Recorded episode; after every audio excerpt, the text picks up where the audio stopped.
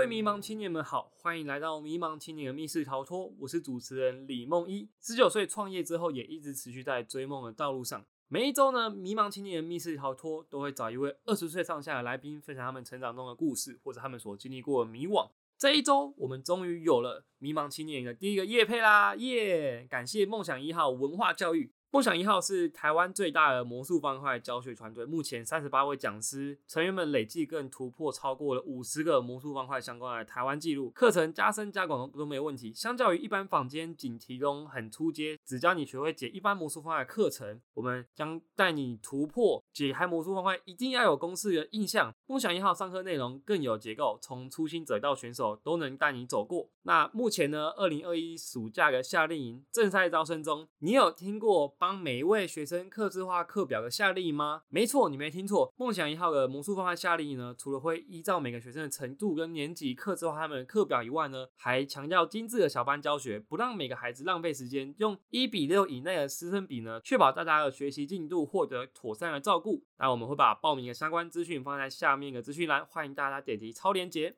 这一周的来宾呢，就是主持人自己啦，所以为了怕尴尬，可能等一下我们的剪辑师懒懒会中间插播什么问题，也不一定呢。上一集呢，礼拜一我们有讲到我玩魔术方块的探索旅程。我为什么我会玩魔术方块？那我在明道中学创办了魔术方块社，成为了最年轻的创社社长。后来办全校比赛、全国比赛，甚至带领社团还办到了第二届海峡两岸魔术方块交流赛。我也曾经不小心捡过一个台湾纪录。后来我透过这些事迹，特殊选材，不考学测，不考职考啊，直接在大家升学以前就先上了清华大学。但这一集呢，会分享我这大学四年来创业的故事，还有当第一届清华大学实验教育白老鼠的心得啦。当时在申请特殊选材的时候呢，有要求在申请时需要先填写未来想要分流的科系。在我国中的时候呢，其实有一点被同学们影响，有偷学一点程式语言，有请家人让我去上过 Java 程式课。那高中的时候呢，我有参加资讯学科能力竞赛，除了代表明道中学以外呢，在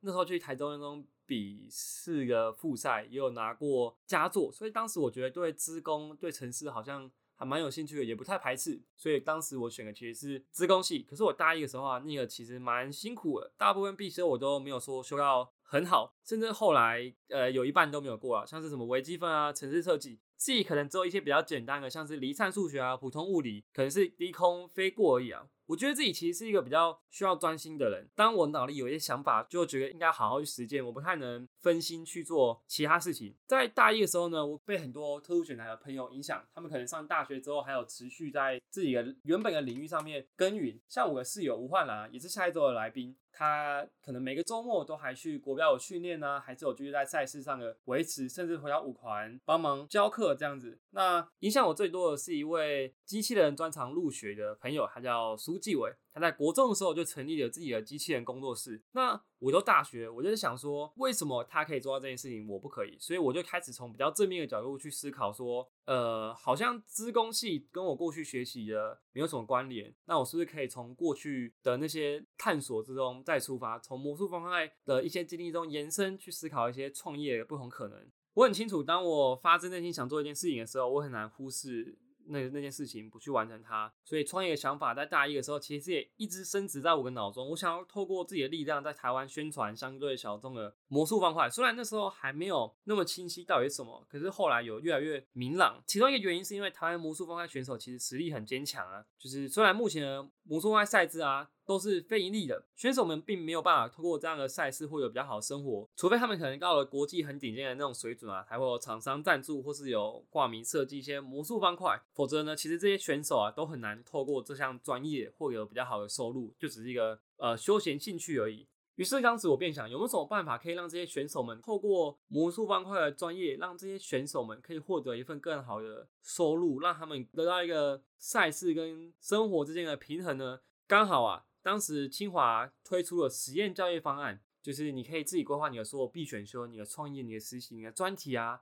都可以当做你的学分。于是这件事情让我彻底想说，跨出资工系的跑道，然后转出来完成了自己一直埋在心里的事情——创业。也是刚好啊，当时遇到了学校愿意支持的师长啊，支持我去完成我的想法。如果当脑袋里面有想法不去实践，不是其实很践踏热爱挑战的灵魂吗？所以我就开始跌跌撞撞的创业旅程。可是创业并没有那么简单啊，创业呃，现实是非常非常残酷的。一开始呢，我透过在魔术方块圈的人脉啊，找到了几个创业伙伴，而且一开始其实设定也很单纯，我们就设定在才艺教学好了，就教魔术方块啊。然后在网络上发布一些讯息，贴一些海报，然后期望开魔术派课就有人马上来报名。可是我们其实有认知到，家长们普遍对魔术派不太了解，只是好像有很模糊的印象，跟数学好像有所连结。所以当时呢，我们第一个推出的合作课程是跟小玩号方块屋在台中的秀泰影城，他们当时在那里有一个专柜，我们就在专柜合作了魔术方块课程。可是当时啊。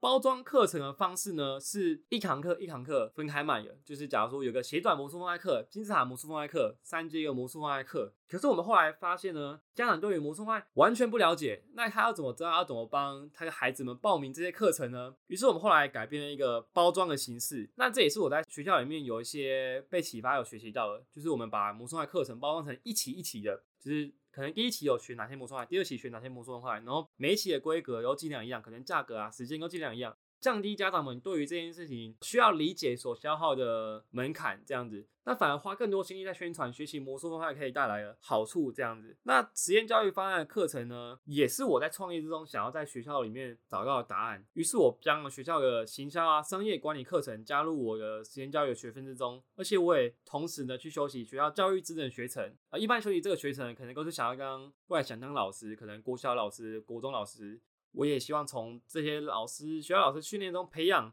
了解到未来如果想要培养出更多老师，老师的教学职能怎么样？其实最早最早啊，在开课的时候，我也没有想过说可以开很多很多课，就可能是自己或是一两个伙伴有办法偶尔当做。打工性质啊，于是我便想要在学校的课程中试着找寻一些答案。我将清华大学的一些行销啊、比较商业管理的课程加入我实验教育的学分之中，我也同步去修习了教育智能学分学程的课程，就是一般是学校老师在修。教程，可是我希望从中得到的不是我成为一位体制内的老师，而是我从这个体制训练学校老师的方式来了解到未来，如果我想要培养更多魔术班老师的教学职能，那我可以怎么做？那也从学校的很多行销商业管理课程啊，我深刻了解到，在推广课程魔术班教学的时候啊。我们对于一块消费者不了解的市场，我们必须要试着去教育，而且很多时候必须要直面消费者的痛点。魔术方课程啊，其实不应该只是教魔术方块，不然家长们除了要花很多时间去理解魔术方块好处以外呢，接受度也不一定会那么高。于是我们试着将魔术方块发展为一整套教学生解决问题能力的教具，然后想要并利用魔术方块补足传统数学教育中一些纸笔测验无法训练到空间啊与形状的具体训练。经过了一些文献的收集以及课程的迭代，也持续的想要往更严谨的教学验证去努力。因此，我们试着将魔术方块发展为一整套。解决学生问题能力的教具，并且利用魔术方块补足从传统数学教育纸笔测验中无法训练到的那些空间啊、形状的具体训练啊。也顺便帮各位科普一下，其实魔术方块啊有很多不同的种类，也并不是说一定要靠公式才能完成。我举个例子，是我们一开始在推广课程早期的时候遇到个很大的问题，这样。刚刚有说到，对一块消费者不了解的市场，我们必须想办法去教育消费者，然后必须直面消费者的痛点，把我们把不一样的魔术方块就包成一堂课。可是消费者们，他们其实并不了解选魔术方块，它可能应该有个顺序是什么，它可能呃好处是什么。甚至他还要花时间去了解，哎，报名这个课，其实魔术派又是什么东西？所以，我们就从这个经验之中获得了很大的经验。我们从可能对家长艰涩难懂的魔术方块名称中呢，转化成可能第一期课程、第二期课程，然后试着把规格都变得一样。假如说它的费用、它的时间，家长们只要知道什么时候一开始该报哪些课程，而且魔术派会带来的。好处像是提升问题解决能力、培养空间概念、逻辑思维等等。那在这样的改变下，家长对于我们课程的接受度也相对的提高很多。其实另一个创业当时有一个原动力是，我可不可以不要从家里拿钱？因为想说要上大学了，就试着经济独立一下。所以早期创业的时候也没有想说开课要开到多少，是后来呢，我们发现我们在网络上招生可以招到越来越多学生，其实有更多能力，不止在台中可以开课，我们甚至把课开到了新竹，开到了台北，然后找越来越多不一样的伙伴可以加入其中，所以算是一个意外的收获。也有很多人好奇说，早期创业的资金哪里来？其实就有点像是一个自给自足、自力更生的感觉。因为魔术爱教学其实需要的资本很低，我们不会需要研发什么产品、盖什么很多厂房啊，还是借教室什么的。哦，我们所需要做的其实是网络上推广的成本，可能是下网络广告。或者说是我们上魔术派课前预先买那些教材的费用，所以早期在创业的时候，其实不太需要什么成本，除非说到了今年暑假好了，早期可能都是一些很单纯的、比较零散的课程，可能就是几个学生。可是像今年暑假，我们可能已经预想到了，我们至少会有大概两千个学生。那我们可能每个学生都会发两到三颗魔术块，然后可能会用到五六千颗魔术块，那的确就是需要好一笔钱先把这些魔术块买下来。可是到了我们现在这地步呢，我们其实可以透过前面像滚雪球一样累积起来资本去做。这个有个名词叫 boostrapping 就是有点像绑鞋带这样子，这自给自足的感觉。在开设魔术派课程的时候，其实我们价格也定在比较中高市场的价位。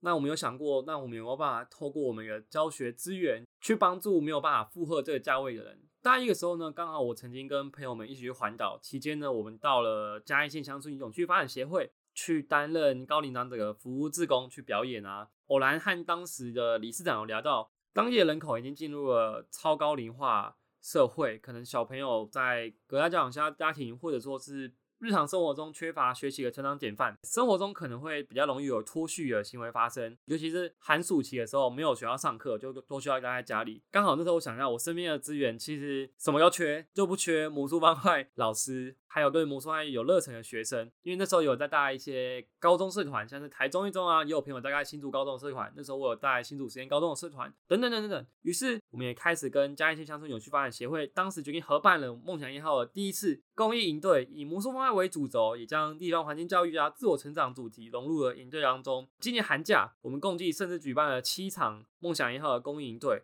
那我们也曾经把公益营队办到阿里山啊、南投埔里去。那这边也呼吁，如果任何单位啊，对于找一群对魔术很有热忱的年轻人去办公益营队的话，那也欢迎来联系我们，来找我们。这样，其实很多事情跟我们想象中的会不太一样。创业并不只是创业一件事情本身，它是后面千千百百个问题啊。像是我们一般说产销人发财，你的产品本身啊，你的销售，你的人力资源管理，你的研发，你的财务规划。等等，就每一件事情后面带有了千百个问题。那随着团队可能需要扩张、需要规模，可能也不是你只要开一门课那么简单。你要开一门课，跟开一百门课，可能用的概念跟逻辑是不一样的。你可能需要用更不同的形象方法，你需要用更科学化的方法去管理。你不能把所有事情都放在脑里。我自己其实有个缺点，是我自己很习惯有时候步调很快，如果说忘记跟团队成员啊，还是跟旁边的人更新一些进展。因为每个人都着手在不同的事情之中嘛，或者说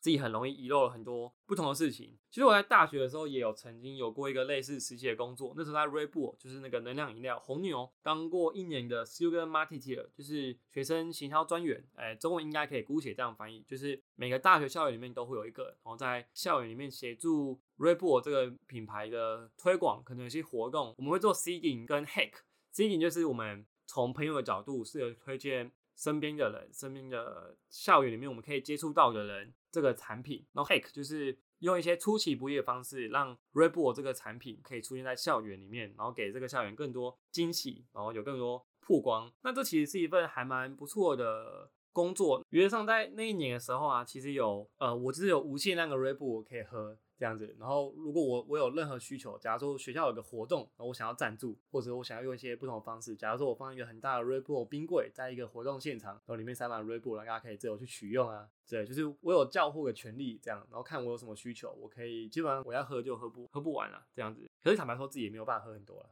后来我会离开的原因，其实是第二年训练的时候，有一次大家都住在一起，可是就不知道为什么我睡过头了。那那时候在 Reebор 一年之后呢？因为我想做的事情太多了，所以我在工作上面可能有一些缺点，这样子，然后我就协议，那不然我就先离开。像创业这件事情，其实也有很没有自信过。像一开始看到创业竞赛的消息，就想说，不然还是去尝试看看。可是毕竟是魔术方块教学，感觉好像比较传统，就是没有什么新意，就是。我在想，可能对于很多长辈来说，就是啊，这是另一种才艺教学啊。可是没想到呢，我们在清华创业日一不小心，我们就拿了一个第三名。后来呢，也陆陆续在一些赛事上面，在交大的创业竞赛啊决赛入围，还是千里马创业竞赛的商业服务组四期组中拿了第二名，银奖这样子。就是后来才发现，哎，其实自己自己在做的事情有被越来越多人。肯定，而且它有其中的价值。在我其中，我觉得最有认同，我自己觉得最重要的资产，绝对是团队之中这些老师啊，因为我可以感觉到